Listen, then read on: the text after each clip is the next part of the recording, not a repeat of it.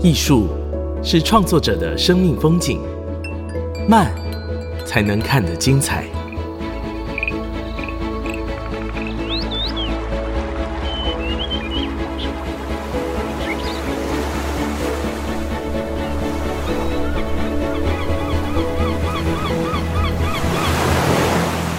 跟着艺术慢慢走。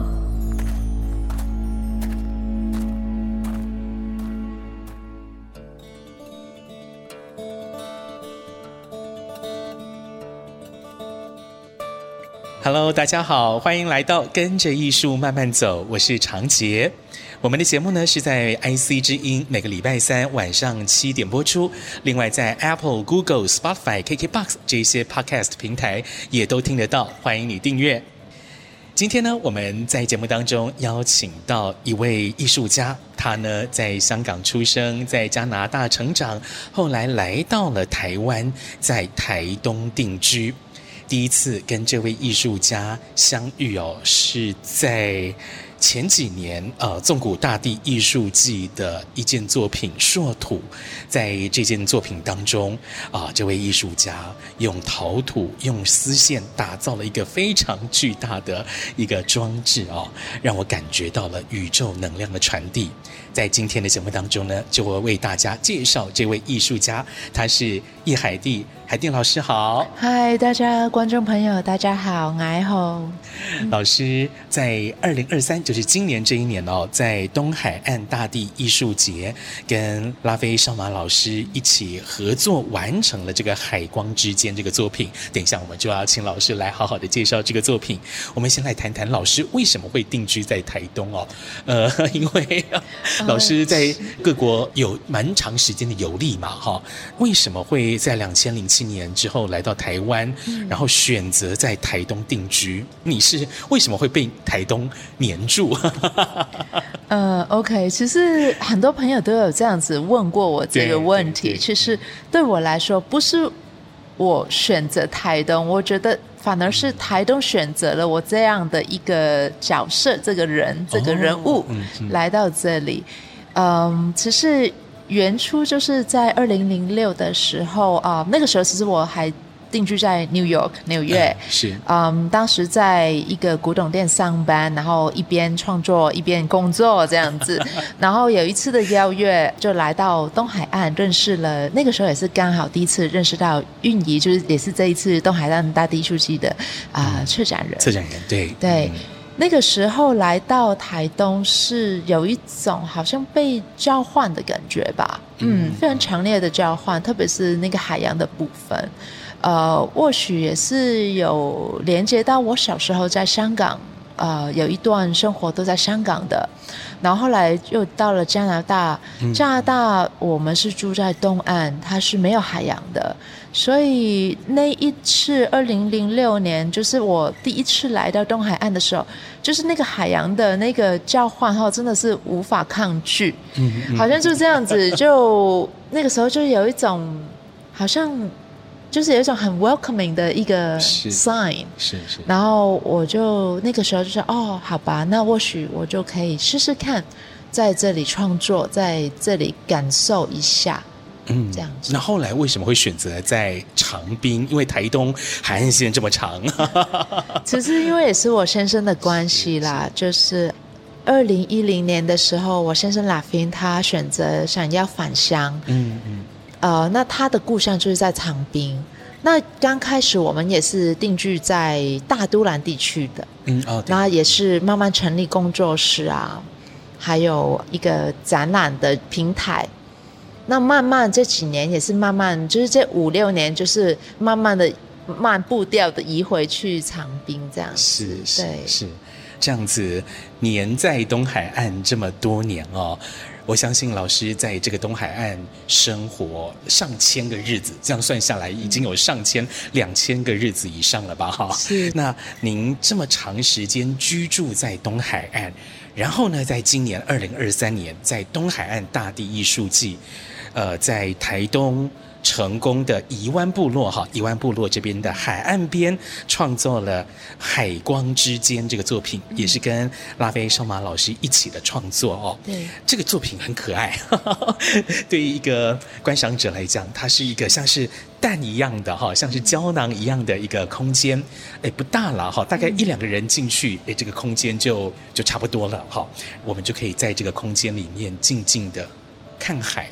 哇，很享受的一件事情，请老师谈谈，您在这个宜湾海岸创作之前，你们一定会先去敞开嘛，对不对？那您对这个地方的感受是什么？嗯嗯，嗯只是那一个海域哈，缘分应该也是来自于好几年前，啊、嗯嗯，有一次就是我还有我先生还有另外一个朋友，我们就去那个附近，就是采集海胆这样子。哦，哦是采海胆。对。就是米吉 Q，我们的阿美语会称呼为米吉 Q，就是潮间带的采集。对。那这个采集呢，嗯，就只有那一次，就是到那里。然后，呃，今年的邀约又刚好又是在那个附近。其实对于我来说，我觉得挺特别的，因为，呃，因为东海岸那么长，其实每一个海域你不一定是每一个海域都有走过的。那那个海域对于我的感觉就是它是很宁静。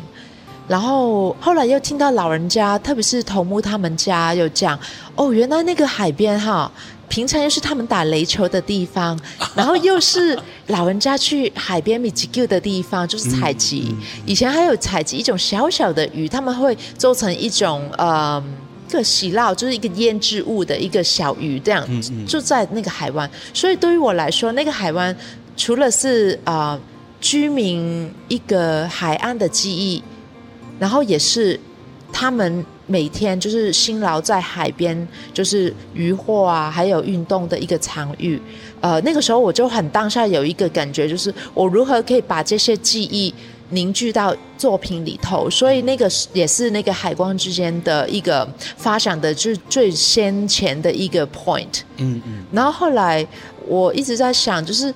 其实那么多游客哈，他们游走在这个东海岸哈，大家都很少很少停留，大部分都是走马看花的，嗯，然后可能开着车，然后哦停，人多的地方就停。可是对我而言，我居住在这里那么久，其实反而是有一些没有备受关注的点，它才是更美的，嗯，因为你会是慢慢的用心去感受，你会慢慢的去感应今天的浪潮是什么。今天的风有什么讯息？等等之类的，你都会可以在一个很安静、很宁静的一个区块，不被打扰的区块，然后慢慢被感受到、感应到，自然自然会给予你一些他所希望你得到的一个讯息。嗯，所以那个也是我最大的 inspiration，就是在这一次的作品所在。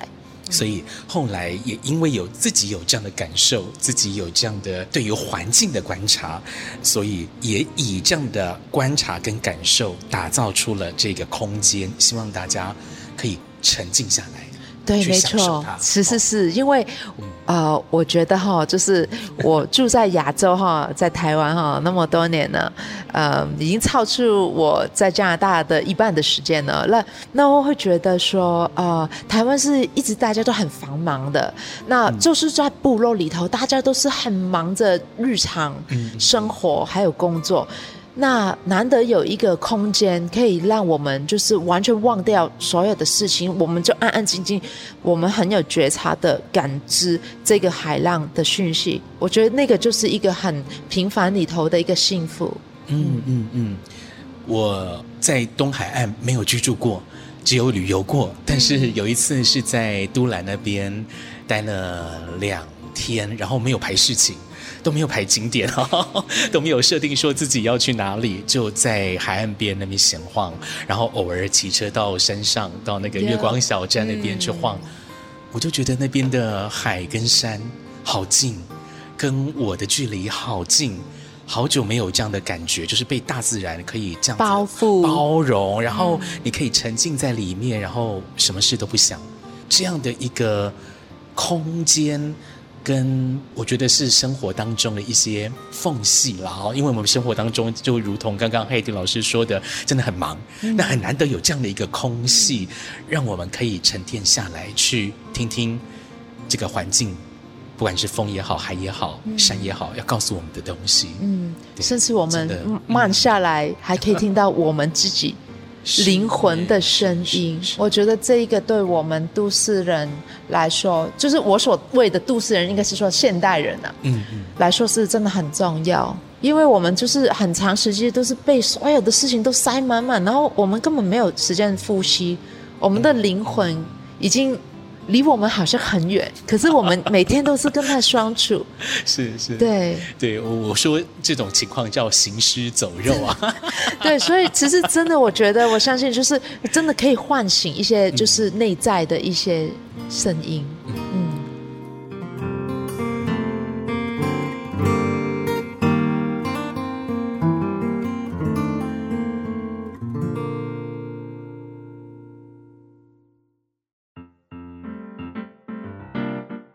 欢迎回来，跟着艺术慢慢走。我是长杰。今天我们来台东拜访艺术家叶海蒂老师。海蒂老师呢，最近几年的作品啊，出现在各大艺术季当中，像是我刚刚在节目一开始谈到的二零二零年纵谷大地艺术季当中的作品《硕土》，还有呢，二零二一年在森川里海湿地艺术季的《风的片语》啊。再到二零二二年，去年的台湾灯会有《共生花》这个作品，以及今年在余光岛艺术节啊，台南那边哈有一个《透明梦》这样的作品。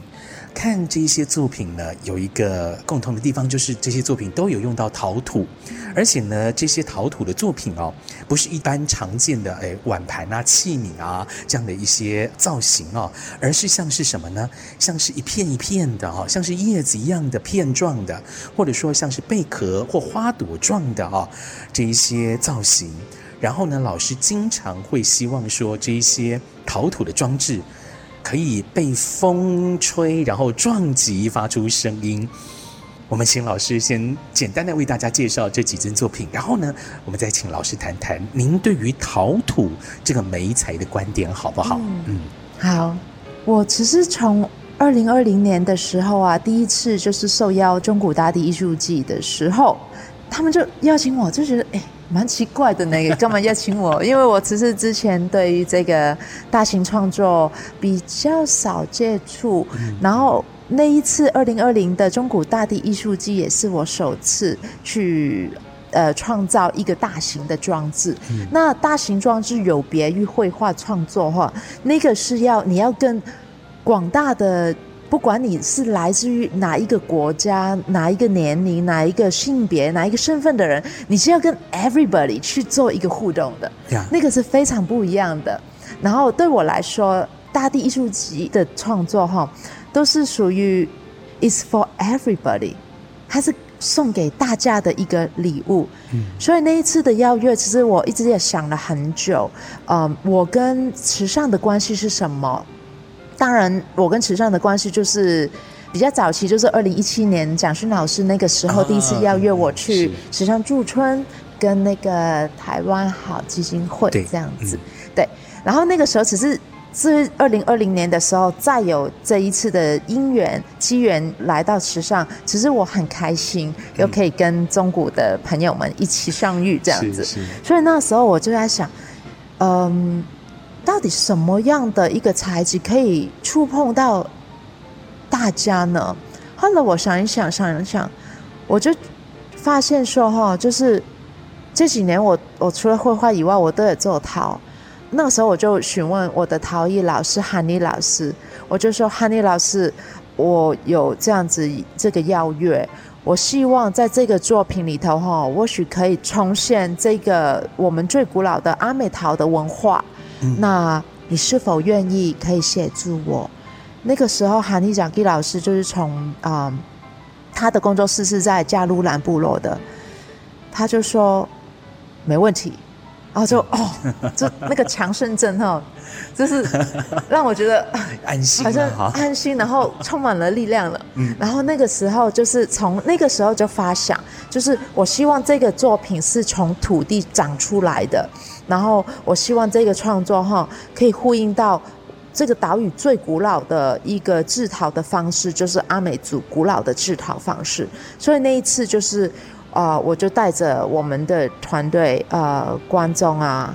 我先生拉菲，还有韩尼老师，还有小孩，还有师母等等，是，还有阿阳，我们这几个人就去了阿阳的山上去采土，然后就采了差不多，哎，刚开始是先 test，就是采好几个点是。的土，是因为阿美陶的特殊之点就是你要先采，然后你要测试，你要先试烧，你才知道这个土是不是在你想象之内的。嗯，那那一次就采了一些土，然后回到工作室。我们就决定好，那我们就是要在竹子旁边的那一些土，然后去制造。所以那一次就采了快呃约一百公斤的土，哦，然后啊、呃、从采土呃，然后制作晒土、捣土，全部都是依顺着古老阿美族快失传的这一个这些技术，是来依顺着它来制造的。然后从那个时候开始，然后。我也请了长光部落的妈妈们去协助我去导土，因为毕竟呃这些艺术季它的时间制作过程是非常短的，所以我那时候也是因为这样子，也是邀请了部落的妈妈去参与。我觉得呃我给予我很大的一个支持的力量，是嗯，然后也是从这些跟妈妈们导土，我也有发掘更多有关于阿美陶古老的他们。妈妈们以前年轻时候的一些故事，我觉得很感动，因为这个是跟以往呃一般呃你在工作室工作是很不一样的。你是跟一群人，我们是一个整个 team，我们就这样子一起合作，也一起煮中餐，一起聊天，一起处理这些陶土。所以陶土这个阿美陶对我来说，它是充满了充满了大家的情感的。嗯嗯，那就这样子嗯。陶土制好之后，我们只是我就请另外一个陶艺家伊丽莎，我们就一个一个慢慢的手捏，一片一片的陶土这样子。是捏完之后，呃，再进行这一个阿美陶的野烧的方法，也那一次也烧了，好像大概两个。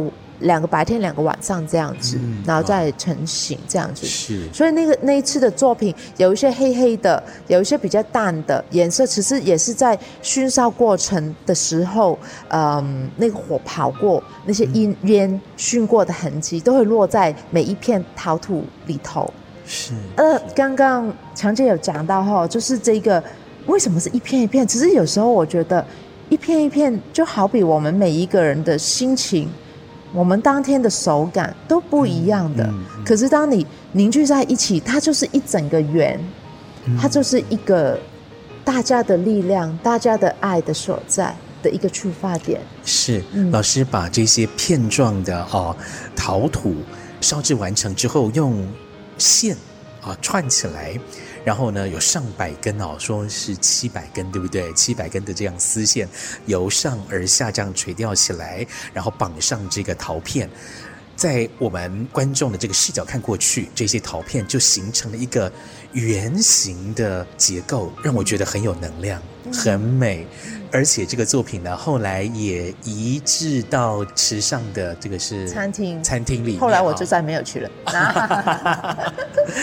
真的是一个让人觉得很有能量的一个作品，哈、嗯，这是我非常非常喜欢的一个作品。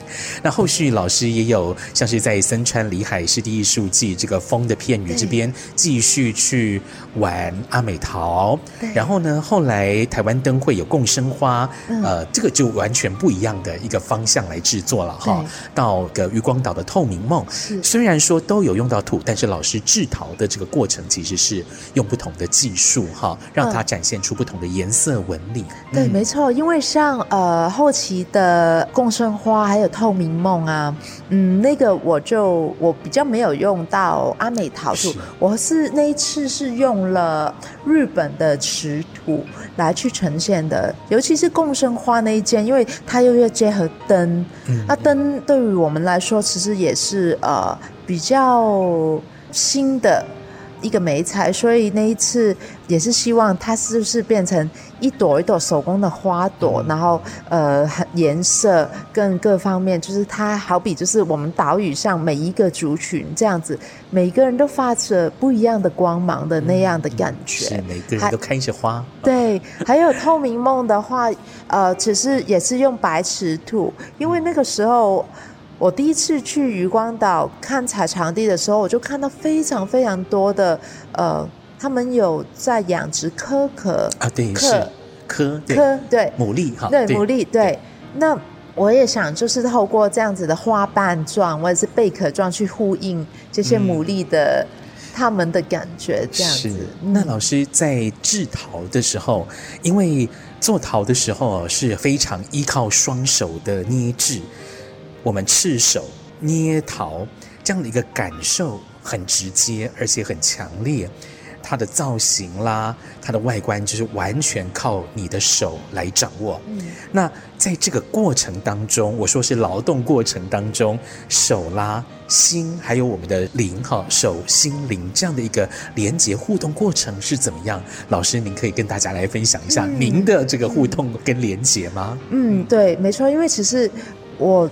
觉得就是陶给我跟绘画不一样的感觉，就是你就是透过你的手，你就是每天的手感都非常不一样。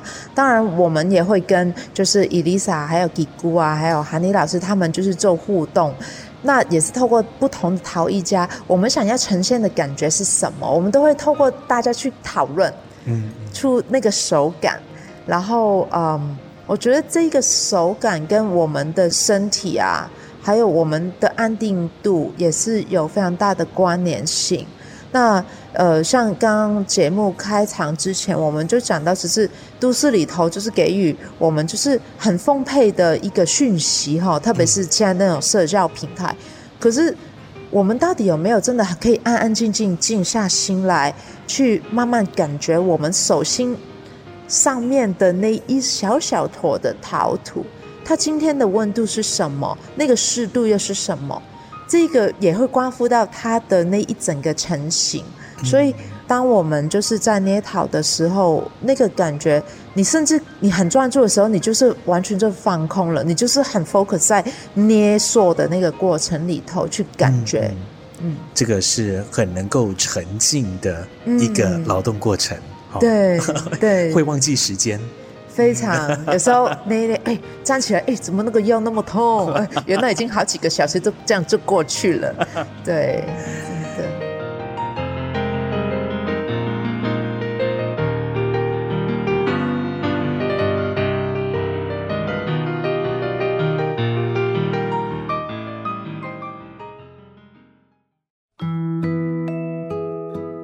IC 之音 FM 九七点五，欢迎回来，跟着艺术慢慢走。我是长杰，今天我们来到台东拜访艺术家叶海定老师。刚刚我们谈到了海定老师的陶土创作哦，那另外一个呃老师创作的领域是绘画油画哈，这个也是老师从诶算是学生时期就一直在摸索尝试的一个领域。那在这个绘画当中哦，我经常可以感受到老师想要传达一些宇宙的讯息跟能量。比如说，我举几件作品啊，像是呃《幻日十五楼》这样的作品，或者是《Light Weave》、《Ancient Voice》这些作品哦，我都可以感受到老师对于生命的看法跟哲学。这也牵涉到老师有学习萨满。好，所以就会透过绘画啦，透过装置创作来展现出来。所以我们请老师啊来谈谈，呃，萨满对您人生创作好相关的启发。嗯，好，Shaman 就是呃，我从加拿大求学的时候就认识呃当地的欧吉维的原住民朋友啊，也是他们介绍我这个。我们那时候都是讲 medicine man 或是 medicine woman，嗯，um, 其实他们就是 shaman。那对于我来说，就是每天的一个仪式，就是一个创作的仪式，每天开始生活的仪式。你跟这个土地的关系，还有你跟身心灵的状态，嗯嗯嗯、那其实这些全部都是跟这个 shaman 还有这个宇宙，就是都有很大的连接，还有很多的讯息。那在这几年就是创作里头，我也会慢慢把一些讯息，或许就是慢慢一点一点的，就是透过绘画，然后或许透过色彩，嗯、透过颜色的对叠，慢慢把这个讯息呈现到作品里头。所以，老师，您人生的一些价值的传达，就是透过绘画表达出来。那学习萨满对您人生有怎样的一些想法上的改变吗？嗯，嗯对，因为其实学习，其实我一直都在学习中。嗯，呃，学习萨满，其实它就是你要跟土地、天、海的连接。这个跟我们。应该说，现代人的这个都市生活，其实很少去思考到这样的一个层面。嗯，其实我相信大家都有的，只是说，因为特别是在都市哈，我们要住在一个城市人工制造的环境里头，我们的确是跟这些土地啊、这些海洋是非常区隔的。嗯、所以，嗯，那时候移居到东部之后，这个 shaman 的这个启示也是因为这样子，又重新启动我，还有这个连接。对，那老师，您在这十多年哈、哦，十多年了的这个呃学习跟创作的过程当中，有没有什么概念是您反复会去思考的，反复会去想到的？经常询问自己的问题，或者说您在这个创作当中有没有什么不可或缺的行动？这样的一个创意关键词，可不可以跟大家来分享呢？嗯，关键词其实对我来说啊，就是特别是去海边采集的这一样的一个身体，透过身体的活运动，然后去采集到一些贝类，以及到餐桌上。然后转化成我的灵感跟养分。之前其实我一直都一直都要感觉这一切，就是有时候你去了一个很熟悉的海湾，哪怕都是很熟悉的海湾，你还是会那个感觉还是会跟上一次去的完全不一样。那个时候我才慢慢知道，哦，原来冬天去跟夏天去差别性那么大。哪怕去年的夏天跟今年的夏天去，那些海螺又有一点不一样的变化了。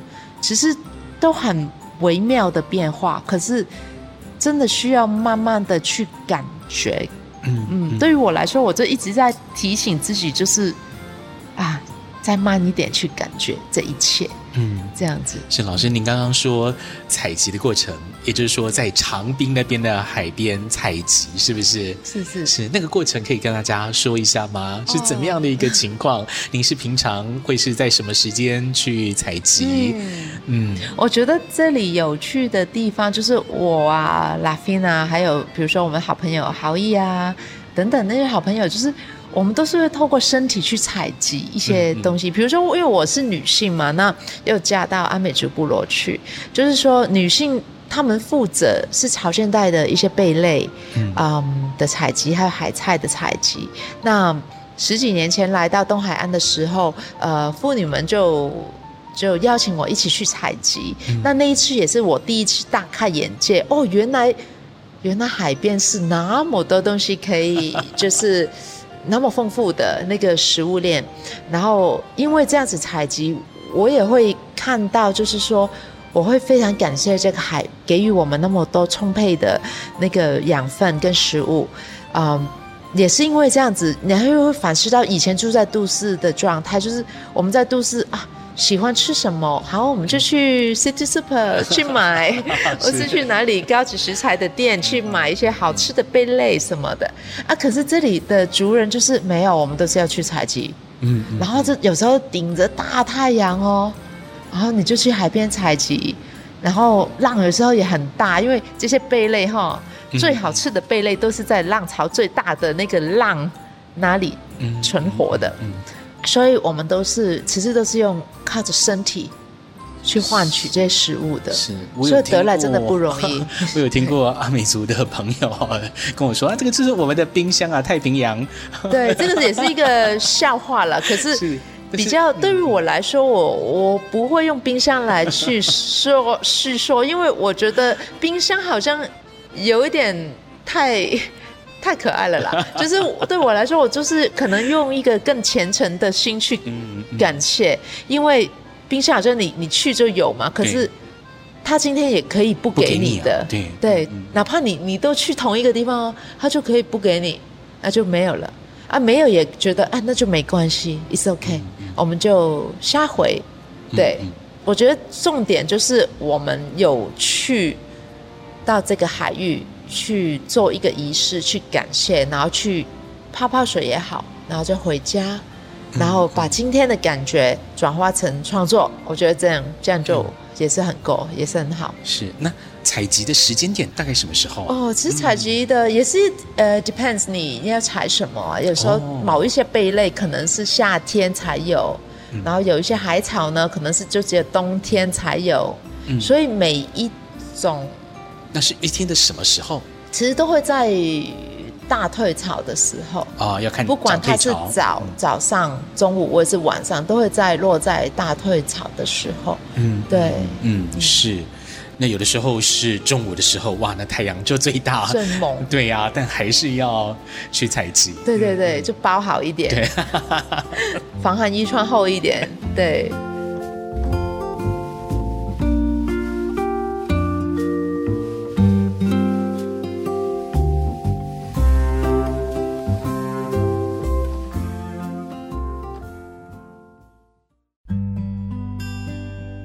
IC 之音 FM 九七点五，欢迎回来，跟着艺术慢慢走。我是长杰，今天我们来拜访艺术家叶海地老师。刚刚我们听老师谈他的创作，谈生活，尤其是采集的过程哦。采集真的是一个身体劳动，在退潮的时候到潮间带寻找贝类、海菜，或者是其他的大自然给我们的恩惠。那老师，我们想再请你分享更多您在长滨的生活，好不好？嗯。您居住这么多的地方，最后落脚在长滨。您在长滨这段时间，有没有您最最爱的风景呢？最喜欢的画面呢？嗯，可以跟大家分享吗？其实我觉得最爱的画面跟风景，都是跟就是嗯。心爱的家人在一起，对于我来说，就是在长滨生活，就真的是，我觉得不是地点，对，我觉得真的就是你跟什么人在一起生活，你要创造一个什么样的一个生活的状态，你有没有每天很关注一些细节，生活的细节？我觉得这个。不管你在哪里生活，那个都是应该一定是最重要的。嗯嗯嗯嗯。当然，就是台湾东海岸的风景，其实整个台湾就是非常的美。就算你北部也有很多很美的风景，所以对于我来说，我觉得不不是长滨，我觉得是真的是你跟家人还有好朋友，大家一个大家族一起相处，然后一起。打造你想要的生活，那个才是最美的风景。哪怕就是都很辛苦，只是大家在长病生活哦，都绝对不浪漫。就是 因为生活绝对是柴米油盐酱醋茶，这些都很实际的东西啊。对，嗯。然后我们辛苦了、累了，我们都会去海边，就是一个休息。是是。那这些都是我们生活的养分，这样子。嗯嗯，嗯，是。呃，老师一直在创作，但是对某部分哈一般的民众来讲哦，可能要他去上美术馆，哈，会觉得压力很大。好，或者说是我们要介绍一些当代艺术给这些民众，他们会觉得说：“哦，我都看不懂。”那老师面对这样的问题，您是怎么思考的？嗯，嗯，OK，对，这一个其实蛮常有被问到的，因为呃，之前我们的工作室都会开放嘛，嗯，然后很多很多贵宾们他们来到，他说：“哎，这是什么意思啊？”其实对于我来说，我觉得。你先不要问我是什么意思，你自己的感觉是什么？那个才是比较重要的。对对。因为，呃，你做了这个东西出来哈，其实每一个人观看的角度都会不一样。那我是创造者，当然我有我的一个看法，嗯、可是观者他们的身份背景都跟我不一样的啊，我也很感兴趣了解，嗯、或者是听听他他们觉得怎么样，对于我来说也是很有趣的，然后又是另外一个观点与角度去观看，嗯嗯是，所以老师对这个对看法很开放，我觉得。看法是非常开放，你不要就是不需要限制自己啊，这个是什么意思？或是哎，这个是有什么讯息？是先安静下来，不要那么快去问问题。其实答案都在你心里，你很清楚的，只是你可能很多时候都被很多声音去盖过自己。嗯。所以我觉得艺术创作还有艺术观看，你不要给自己任何压力。你走进去，哪怕就好像逛街一样啊，就走进去美术馆逛逛个街，透透就是叹冷气。嗯、呃，对，看看一些作品，总是一定会有一些作品你会有共鸣的。嗯嗯，对，那个就是完全没有压力的，而且其实艺术哈，它就是活在你周遭，是，是美的东西就在你身边，你有没有发现？这个是你的问题哦，不是别人的问题。所以我非常欢迎大家过来。东海岸走走，看看不一样的创作者给予的讯息，还有去美术馆，呃，周日就带孩子一家人去美术馆看看作品，我觉得一定会有一些不一样的启发，特别是孩子们，我觉得台湾的美感教育可以是更贴近的，大家可以一起去美术馆去感受，哪怕跟孩子，哎，这个是什么？跟大家讨论呢？哎，说不定孩子的观看点。说不定是更好玩、更有趣的。是，我还记得，就是我们小时候啊，啊，比如说爸妈哈带你到海边啊，或者到呃沙滩上面，你光玩沙哈，你就可以玩掉一两个小时。但是等到我们长大了，念了很多书之后，反倒是失去了这样的一个能力哈，去。观察环境，去享受这个环境，然后玩的这个能力，去失去了，我觉得好可惜哦。嗯、是啊，对啊，其实艺术作品哦，就是要唤醒我们最初、最纯粹的那一个能量，那个、嗯、那个创造力。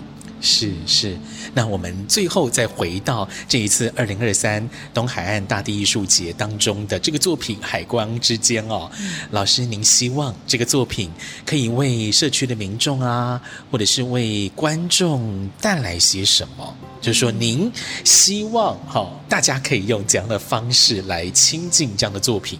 嗯，我会问这个问题，是因为先前啊，曾经也有人哈、哦，就是爬那个什么天国的阶梯，哦、就是爬爬那个作品，结果呢，哎，不当使用嘛，就摔下来摔伤了哦。当然，每个人可能会有对这些作品有不同的想法，或者是他觉得可以用不同的方式来亲近他，但是有的时候会带来一些危险，或者是不符合艺术家当时候设计的一些方向思考，所以才会产生这样的意外嘛。那老师您。希望大家可以来怎么样享受这个海光之间这个作品？嗯，我建议就是大家可以就是先用眼睛去先看，然后去看一下周遭，先不要那么激情激烈 去触碰或者是干嘛，因为的确很多艺术作品它未必可以容许你去踩它或者是等等之类的。嗯，或者是在上面跳跃啊的动作，那个是危险的。而且，第一是危险，第二也是你对这个作品还有艺术家有一点比较不是那么尊重。嗯嗯。所以我会建议大家可以先从远方慢慢看。我觉得。大型装置艺术有趣的点，你可以从远远的就看得到它了，嗯、然后你再慢慢透过你的身体，再慢慢的靠近它。靠近它的时候，你也可以观察，诶，哪一个角度是你觉得很有趣的，或者是你也可以看看，诶，从里面，因为这个海光之间你可以走进去的，你可以走进去看看，诶，我看看天花板，我看看地上的石头，我再看看从那个小圆形的窗户，再看看外面的风景是如何。你可以找到你自己觉得很有趣或者是很美的一个画面，我觉得可以是从那个角度去切入作品开始，嗯嗯，这是最直接的，就慢慢去走，然后哪怕是清晨，有时候是傍晚，对我来说那个都是最美的风景，因为那边你可以得去看到月升。哦、嗯，然后有有一些某一个角度，你还可以看到三仙台的那几颗石头，哦，我觉得都是很美的。未必是拍照可以拍得到，可是当你人在那里的时候，用人那个视野吼，嗯，就可以看到哇，原来有一个好像隐藏版的一个风景。我觉得这些都是要透过每一个人的身体，嗯，而不是透过啊照片，照片是一种，嗯，所以最重要还是要透过你自己，还有家人，你可以跟你爱的人，你的伴侣，你的孩子。去看。哦，或者是甚至一个人也非常的棒，去游走海光之间，游走这个东海岸，透过我们身体去力行，嗯嗯，去感觉每一个潮间，每一个潮汐给予你的一些状态，每一样的感受都会不一样的。是，我们在欣赏这些艺术作品的时候，有不同的尺度。呃，比较近的尺度是 focus 在这个作品本身。那因为这是地景创作嘛，哈，所以这个作品还会跟外界的环境产生一些互动。那我们可以再把观赏的尺度再拉大，甚至大到哈，比如说像远方的三仙台等等的哈，就是有不同的尺度来观察这个作品跟作品以及外界环境的这些感受跟变化。这其实就是我们欣赏艺术、欣赏地景创。做最希望大家能够去享受的东西了。嗯、对，还有再来另外一点哈，就是啊、呃，其实这几年做大型艺术创作，我们都非常注重细节的部分。嗯，嗯，好像每一片木材，它都是用手工切割的。这一次的，嗯、还有天花板上面的那个贝类，那些都是用手工雕刻的。然后还有上面的。那个护木漆都是一点一点慢慢的堆叠上去的，这些东西都是非常的细腻的，也是可以从这样子的角度去观看作品，就是从远到近，你都可以得到不一样的灵感。嗯，是，今天呢，非常谢谢艺术家叶海地老师带着大家来看《海光之间》这个作品。那别忘了，我们就是亲身的可以来到这个作品，来到宜湾的海岸，感受这个大地的能量跟这个作品要给你的讯息。今天非常谢谢海地老师，谢谢，谢谢你，谢谢你们的邀请，谢谢。